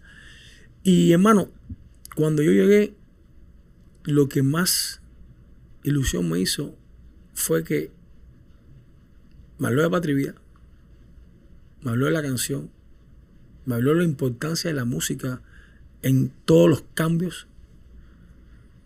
Y yo sentí que él estaba claro que el pueblo quería un cambio y que no estaba escuchando al presidente que nos pusieron a dedo y que él decía, como único se puede lograr una Cuba sólida es ampliando o creando ese muro que es la libertad.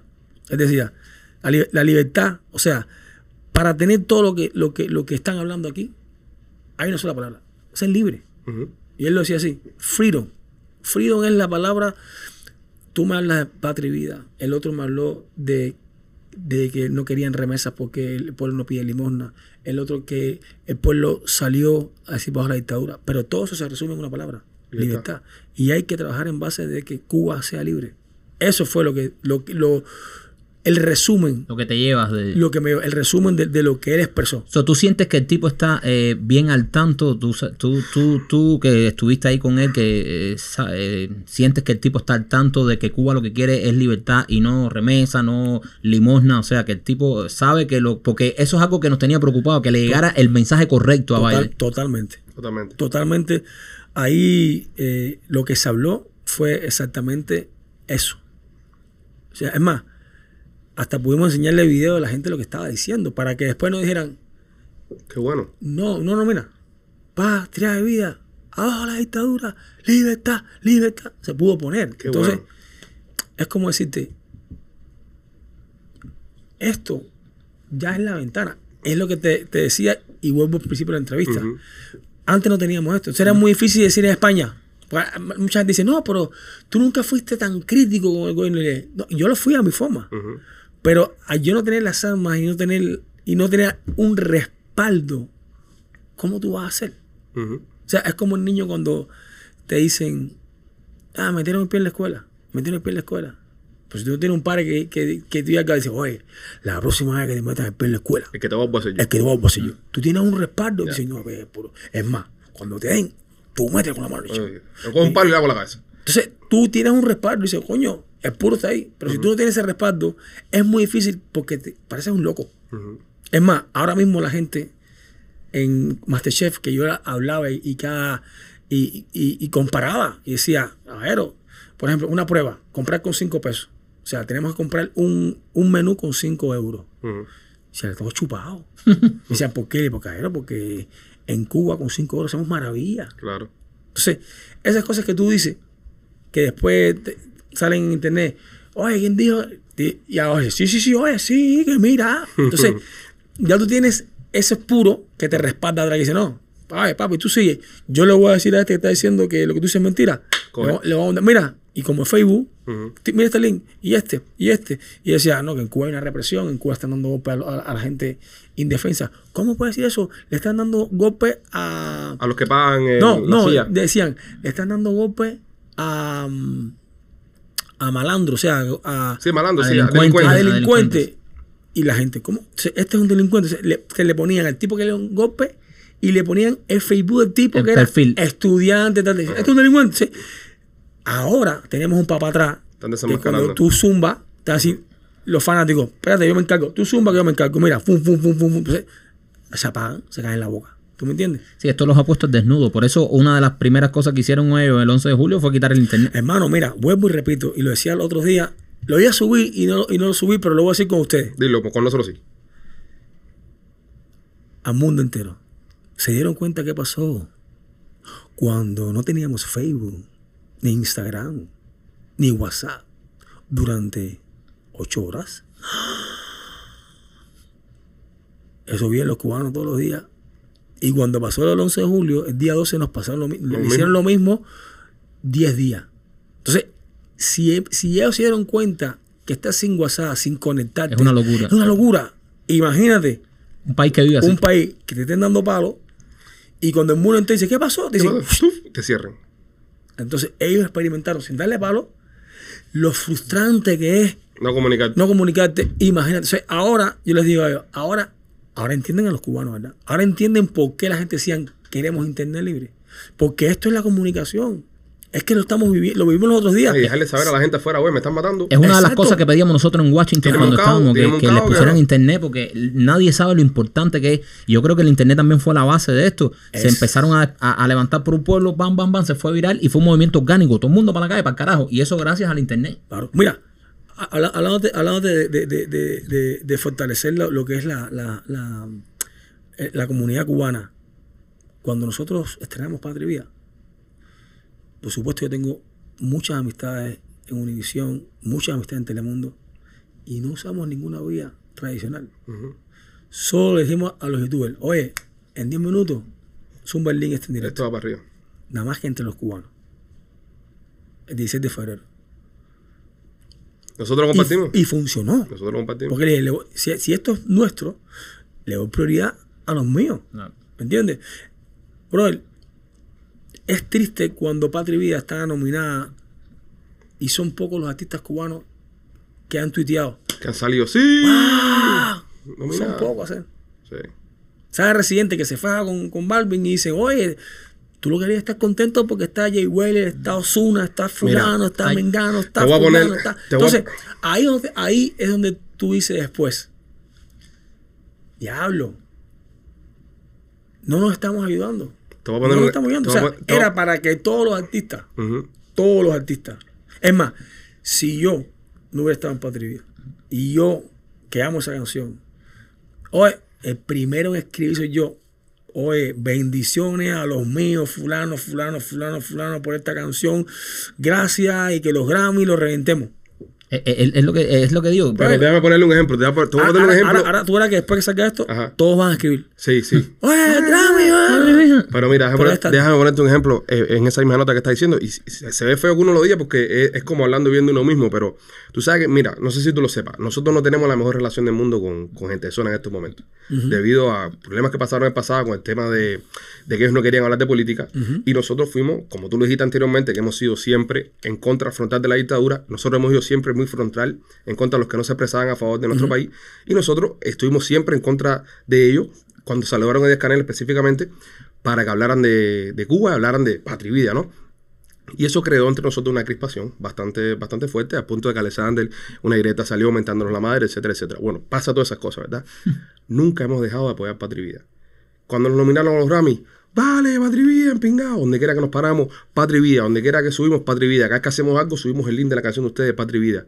Porque Patria y Vida es más grande Totalmente. que cualquier Todo. problema personal. Lo que ustedes van a poder lograr, el día que estuvieron en Premio Nuestro lo compartimos, lo que ustedes van a poder lograr en, eso, en esos Grammy es más grande que cualquier cosa personal. ¿Por qué? Porque el mensaje de ustedes no, no es para hacerte grande a ti ni para No, grande no. a gente de zona. Es para mi pueblo. Claro. Es para mi Es gente. para nosotros. Es para Es, nosotros. es un Entonces, mensaje para todos los cubanos. Como si nosotros, que personalmente tenemos algo con, con, con Alexander, con Randy no tanto, pero con Alexander, y no dejamos de apoyar a ustedes, ¿cómo otros artistas, cómo otros cubanos no van a meterse y, y montarse en el tren de Patria? Sí, yo, yo nunca entendí eso, pero, pero ¿sabes qué? Eh, yo siento que, que al final ya es el pueblo. Exacto. Entonces, como tenemos al pueblo, Exacto. no hace falta que un artista, o sea, eh, o sea, es lindo cuando tú ves a un farruco eh, que sale Díaz Canel en, sí, sí, sí. en- en prime time y, y, y, mm, y poniéndose la, la causa cubana también en el pecho. Es, es lindo cuando ves a, Don Omar lo a- hizo. a Arcángel que tuvo un mes entero con SOS Cuba Don Omar también. en su, en su y todos tuiteando y todos escribiendo eh, SOS Cuba, Patria Vida. Cuando, cuando ocurrió el SOS Cuba, que yo fui uno de los promotores de ese, de ese yo, yo pude mandarle el, el link a, a Molusco y Molusco pudo enviárselo a muchos artistas y los artistas también lo sintieron y dijeron, wow, ¿qué está pasando? Y, y Ale conoce a muchos artistas, le digo, está pasando esto en Cuba, papá. Es, es triste cuando, cuando tú ves el movimiento que hubo mundial y los artistas cubanos se sumaron casi un mes después Sí. a poner SOS Cuba. Muchos nunca lo pusieron. Ujú. O sea, ahí te, te- te demuestra lo, lo tan frágil y tan débil que estamos como comunidad Mm. entre artistas. Entonces, a si yo digo, coño, me encantaría que el pueblo apoyara, pero ¿qué va a apoyar si no hay unidad? Exacto. ¿A qué van a apoyar? Entonces, a veces, y eso lo, se lo digo a todos los artistas, el día que pensemos en comunidad y no en individualismo, en comunidad, hermano, otro, otro gallo Es cantaría. que vamos a crecer todos. Yo se lo pregunté el otro día, no, no me acuerdo cuál fue que estaba aquí, no me acuerdo quién fue. Un, un, un artista urbano de nosotros. Yo le dije, ¿por qué ustedes no hacen tanto featuring?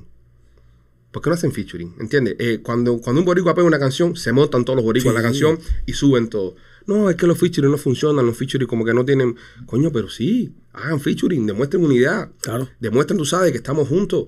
Eh, lo hizo, mira, lo hizo Willy ahora con, con señorita Diana, con Micha, con Osmani. Esa canción quedó buenísima. Buenísima. Porque estamos juntos, Patrivides igual, es un junto un montón de Claro. artistas. Funciona. funciona, ¿no? Y, y, y, es la y, y es la vía pa- y es la vía para que la comunidad crezca. Exacto. Es la vía para que se empuje eh, el sentir cubano. Porque al final, brother, yo sé que podemos. O sea, hay, hay cubanos con mucha plata. Hay Sí. cubanos que, que pueden contratar y hacer un show grande.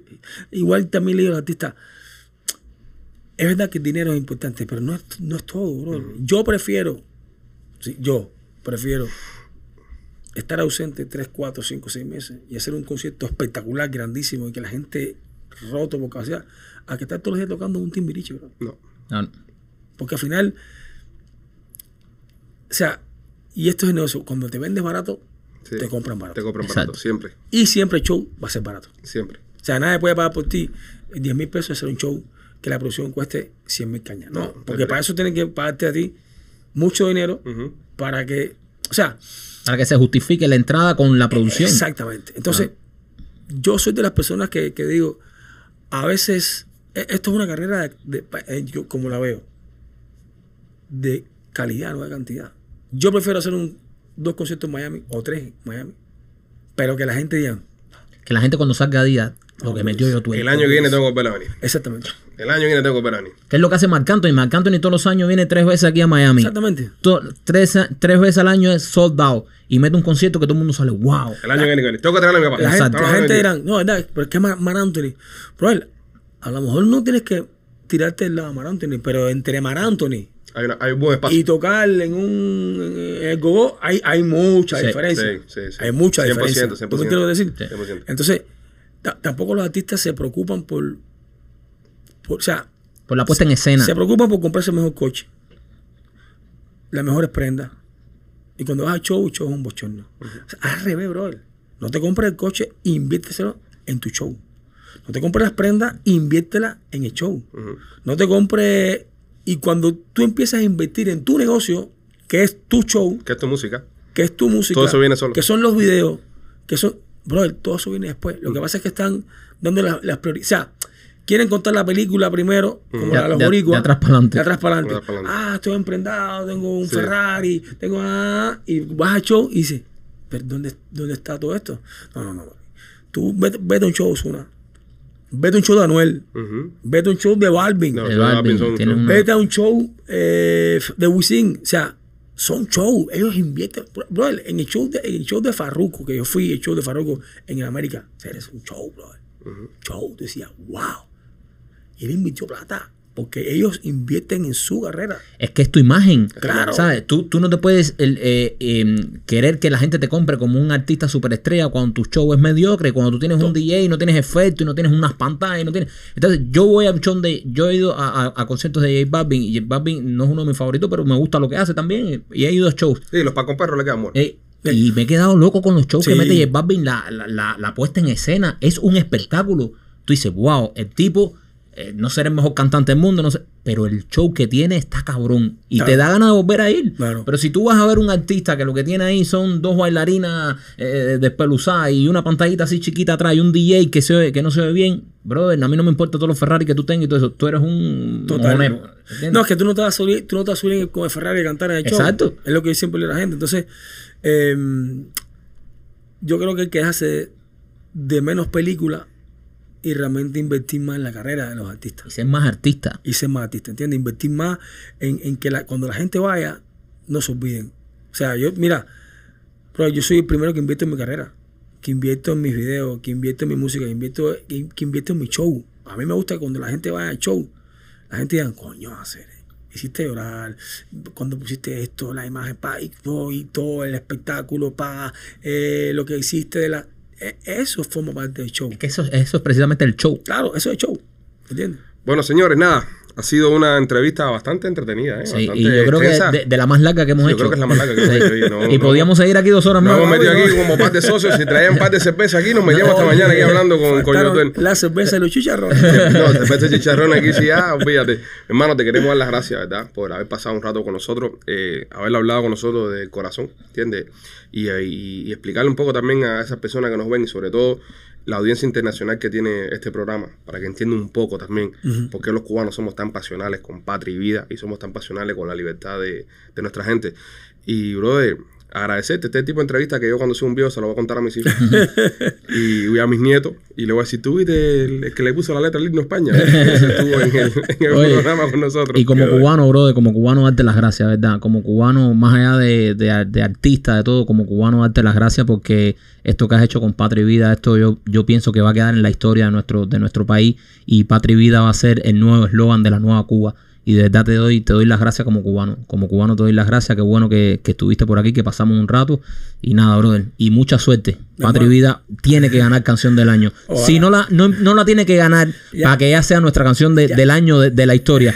pero debería ganarla. Y cuando Cuba sea libre, que hagan el concierto, el concierto completo de Patria y Vida. Tú- tú sabes- invítanos, hermano, tú sabes que- no nos va a invitar, pero invítanos. tú, sabes, tú sabes que yo he visualizado. O sea, yo le digo a la gente, ustedes se pueden imaginar por algún momento una Cuba libre. No, no. En primer lugar, mira, te voy, a, te voy a contar lo que va a pasar.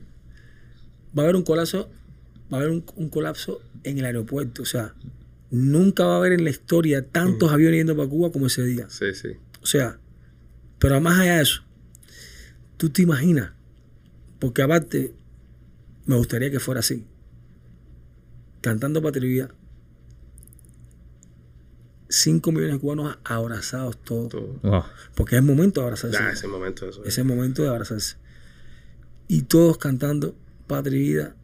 Y después todo, o sea, una semana, porque eso se debe ser una semana de, de- de fiesta de fiesta apocalíptica. apocalíptica. Eso va a ser una, un- una locura. Eso, aparte, imagínate, A mí no me van a dejar ir solo. imagínate, imagínate, cuatro millones más en la isla en dos días. En dos días. Todo el mundo yendo para allá. Todo el mundo, porque, o sea, mi hermano, Los abrazos, men. eso, porque yo siempre digo a la gente, lo que más va a arreglar la libertad de Cuba es de cubano a cubano. No, nosotros vamos a reconstruir nuestro país. Total, pero, Nosotros- pero primero tenemos que reconstruirnos nosotros, No, claro, claro, entre claro, cubanos, brother. 100%. Eso, o sea, yo no, yo no conozco una, un país tan dividido como, como Cuba. Lo hizo los Castro, lo hicieron muy bien. Lo tan, hicieron tan muy bien. fraccionado, tan, tan. Pero te vas a dar- cuenta una cosa, porque, mira, y vuelvo a repetir esta historia, si- le repito en muchas entrevistas. Yo tenía un chamaquito que me metía el pie cuando era chamaquito. Ujú. Yo tenía cinco años. Le tenía un miedo, o sea, un miedo, se llamaba con miedo, bro. ¿Cómo le decían? ¿Cómo le decían? No voy a decir porque está aquí en Miami, no voy a decir porque ya, ahora es chiquitico. Ahora te toca a ti. decir, Ahora, ahora te toca a ti. Dime. no, voy a decir, voy a decir, yo le metí el pie a este Patri. Mi hermano, y siempre me ponía el dedo. Yo decía, este chamaco, bro. Y yo realmente eh, sentía ese, ese, ese, ese bullying de, de chamaco que cogía, me tumbaba y me empujaba y tal. Y yo, ah, corderito. Y un día se lo dicen, además, fíjate, era tan, tan grave que la persona le dice, oye, a mi padre, a su hijo lo tiene aquí como puchimba. Chacho, pero me cogió, me dijo, mi hijo te voy a decir, yo duele.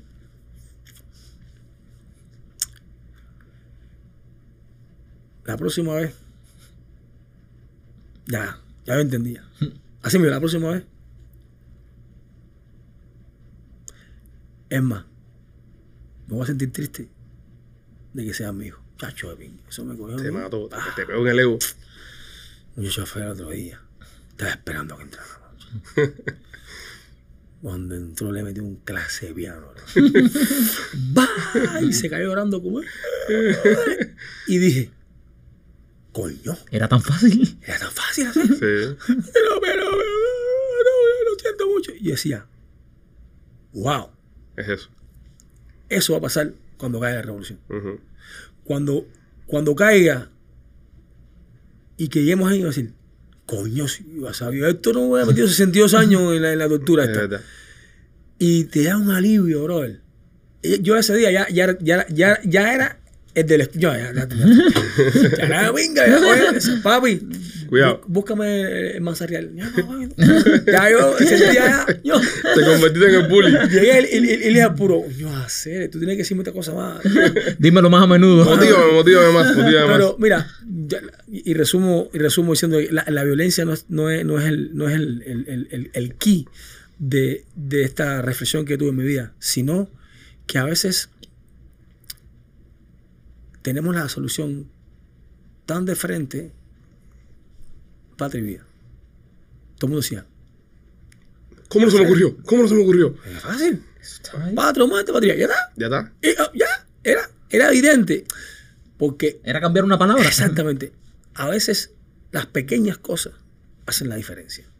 A lo mejor si el viejo mío no me dice, esa, esa, él, vea, ya yo dije, uff, si él me da tremenda muela, no entiendo nada. Pero esa pequeña frase que me hizo a mí, es- esa, eso que me dijo a mí, me marcó la vida.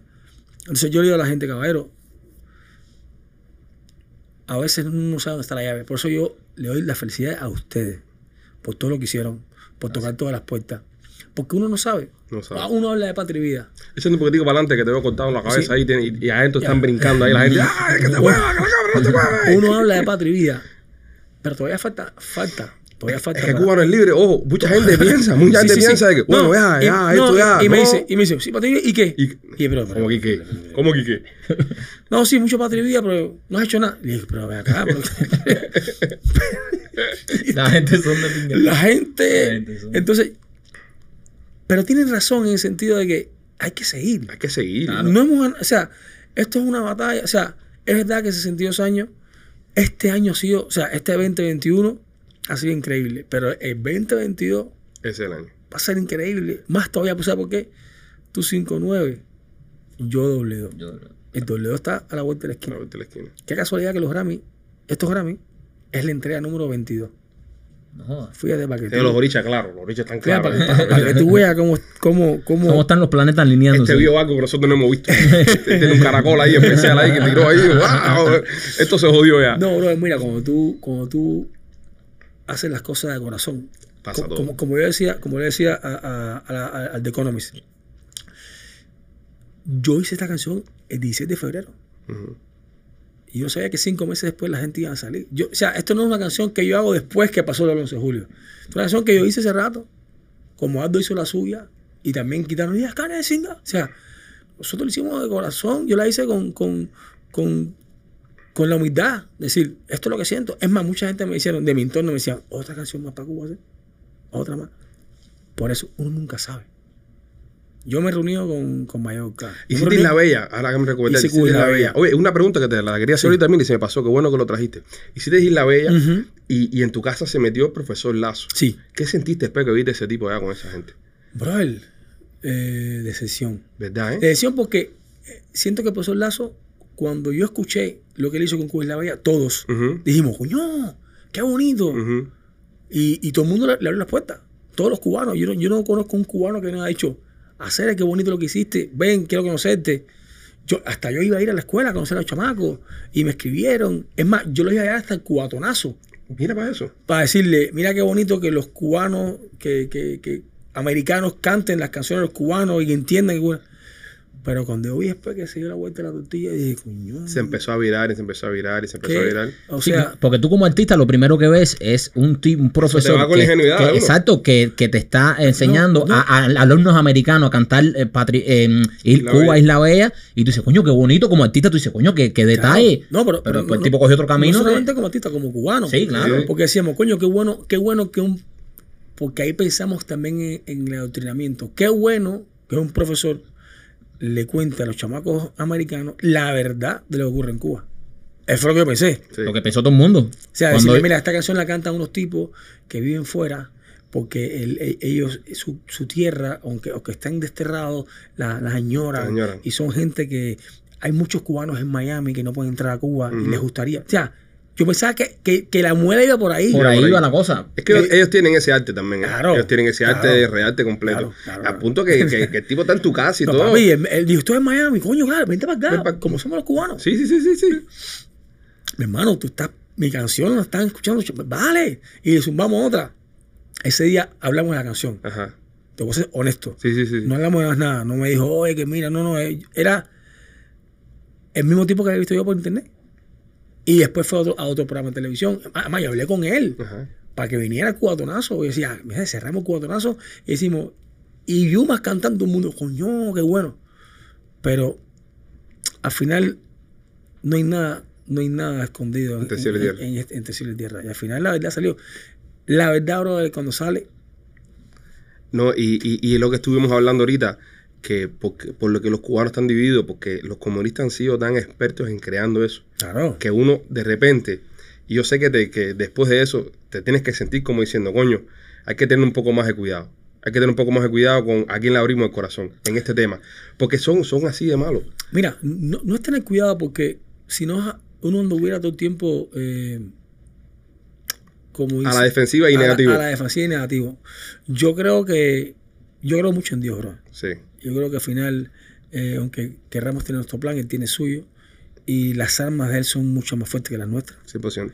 Te lo digo en, en- en carne propia que he vivido en este año altos y bajos eh, de todo tipo. O sea, amigos que de toda una vida en mi contra, Mm. difamándome, haciendo cosas que nunca, o sea, eh, prestándose para pa jueguitos de la dictadura, para intentar... Fue lo que pasó con los orichas, que, Sí, que los estuvieron demandando ustedes. Exactamente, porque al final, al final, no te olvides esto, esto, esto, ellos no inventaron nada, ellos están usando tácticas que han usado de guerra una pila de gente. Sí, sí, sí, sí. sí. Los romanos, oye, no maten no, el mensaje no, al mensajero, Ujú. envenena al mensajero. O sea, ellos ya el mensaje está dado ya. Entonces, ¿cómo podemos difamar a Yotuel? ¿Cómo podemos eh, decirle. Denigrarlo, eh. Vamos a meterle, no sé, a alguien, ¿conoces a alguien que le ponga una raya de cocaína? O sea, algo. Vamos, vamos a intentar embarrarlo. O que, aunque, aunque que pase por la fiesta y le tiene una foto, aunque él no esté, decirle, mira, Mira, con la lado. O sea, por eso uno tiene que tener cuidado también exacto. mucho cuidado con quién va, con quién anda, a quién deja entrar en tu casa. Ya después que te conviertes en un objetivo que ellos quieren de una forma u otra eh, de- desmeritar. desmeritar. Ellos, ellos no van a hacer, o sea, ellos no están locos de, de, de- De de- meterte un ataque ni matarte ni nada de eso. Eso no va a pasar. pero sí de desprestigiarte. Claro. A mí no, a ti, a ti, a cualquiera. Porque ellos saben la, el poder, la influencia que ahora mismo hay con ustedes, con su programa, que ahora mismo, e- ese número uno, ahora mismo, ustedes en Uruguay, ellos es, no, Uruguay, pero ven acá, Uruguay no es eh, la calle, sí, uh, espérate, entonces, ¿qué quiere decir? Que los uruguayos están al corriente de lo que el presidente dijo, por eso ven, Por eso Oh, ven el programa. Entonces ya la opinión pública se le daña y toda la cuestión. Exacto. Entonces, es importante que, que tomemos precaución. Precaución porque siempre es importante porque tú, tú sabes. Tú lo mencionaste, nosotros hace muchos años estábamos en esto, cuando, cuando Claro. nos decían unos locos. Claro. Y por eso te, hago la pregunta, porque nosotros hemos creado ese tipo de mecanismo alrededor nuestro, que tú no nos ves en casa de nadie, tú no nos ves jangueando con nadie. No por nada, sino para evitar ese tipo de cosas. Porque, Yo soy, yo soy igual. porque son así, Ah. lamentablemente son así. Van a tu casa, se, se muestran como que son tus grandes Mm. amigos, como que son. Y, y- y mira, un profesor americano, una universidad Sí, en casa sí. del carajo, nunca lo, nunca lo vio venir. Totalmente. El que te diga a ti que vio venir los velazos, te No. mintiendo. Al principio todo el mundo se comió el, el gol de lazo. El. Ya después se fue aflojando la cosa. Eso lo compartió todo el mundo. Todo el mundo. Exactamente. Esa, esa, esa, eso que hizo el profesor Lazo eh, de enseñar a cantar a, de todos estos muchachos americanos cantando Cuba es la Bella, lo compartió todo el mundo. O sea, nadie vio venir eso. No. Después el tipo resultó ser un descarado. Bueno, ya, ya, ya nos había Sí. metido el gol. Exactamente. Eh, eh, ya Bueno, nos había metido el gol. Intentó. bueno, Intentó, exacto, intentó. pero, pero te digo que ya lo habíamos compartido todo, y ya, pe- pero él no había mostrado su verdadera Claro. cara. El que está mal es el que lo siga apoyando ahora. Exactamente. Ese es el que está mal. Y después, y después como salen, fíjate si son malos, que después que sale él con Díaz Canel, sacan los videos de él contigo. Ah, sí. ¿Entiendes? Él dice, no, este, sí, pero usted de Patria y Vida, mira con quién andaba también, ¿entiendes? Sí. Cuando una vez Lazo escribió Patria y Vida, ¿entiendes? Porque son Claro, así, sí. son así. Porque, porque ellos, como te decía, embarremos al mensajero. Mm. Ya el mensaje está dado. Ya el mensaje no se puede quitar. No se puede quitar. Ya el mensaje, el, el 11 de julio, se dieron cuenta que el mensaje llegó al pueblo. Sí. Que lo tienen en el corazón, en las entrañas, en las tripas, y nadie. No se puede decir Patria Vida en Cuba, y- eh, no se puede decir. Bueno, hasta más intentando decir que, que, que usó un montón de, de, de, de mensajes me ocultos. Decía, pero eso lo dijo Fidel. Y decía, ah, qué bueno. Sí, O sea, que, que no lo prohibieron. Ya lo dijo Fidel, que no lo prohibieron. exacto. O sea, Intentaron después hacer el hashtag al revés. Ajá. Cuba también es patria y vida. Y, y patria Y muerte no por la funcionó, Y no tampoco, o sea. Patria y muerte por la vida. Al final Patria y muerte por la intentaron vida. de una forma u otra intentar joder Patria y Vida. Sacaron como 10 canciones cheísimas. Y lo único que hicieron fue darle combustible. Como usted. Y combustible, y combustible. Y el pueblo tuvo el combustible el día 11. Es decir, vamos para la calle, queremos libertad, democracia, patria y vida. Patria. Díaz Canel. Cingado, ya tú sabes, 100%. Señores, nada, somos los Peachy Boys. Ha sido eh, un podcast bastante extenso, pero vale la pena porque el invitado eh, tie- tiene para eso, tiene para aguantarlo. Y, y nada, eh, saludos a todos ustedes. Recuerden bajarle el podcast en todas las plataformas digitales. Yo tuve tus redes sociales para que te sigan. Sí, yo Tuel, eh, estoy en, en Instagram, eh, en, en, en Tweet, estoy en Yotuel Ajá. 007 porque Ajá, eh. ya, ya que dicen que yo voy a hacer de todo, yo dije, bueno, me voy Un a agente, poner un agente. el agente 007 porque ay, tú te imaginas que me llamen ahora y me digan, ¿tú sabes qué, negrito? Vas a ser el próximo agente 007. Ahí sí ya, si ganamos, si, si ganamos el No, Grammy. muchacho. Y eres el agente 07. Muchacho, muchacho, no, nos dan papelito a ellos que sea pequeño. ¿eh? Nada, señores, somos los Pichos y los queremos mucho. Patria y vida.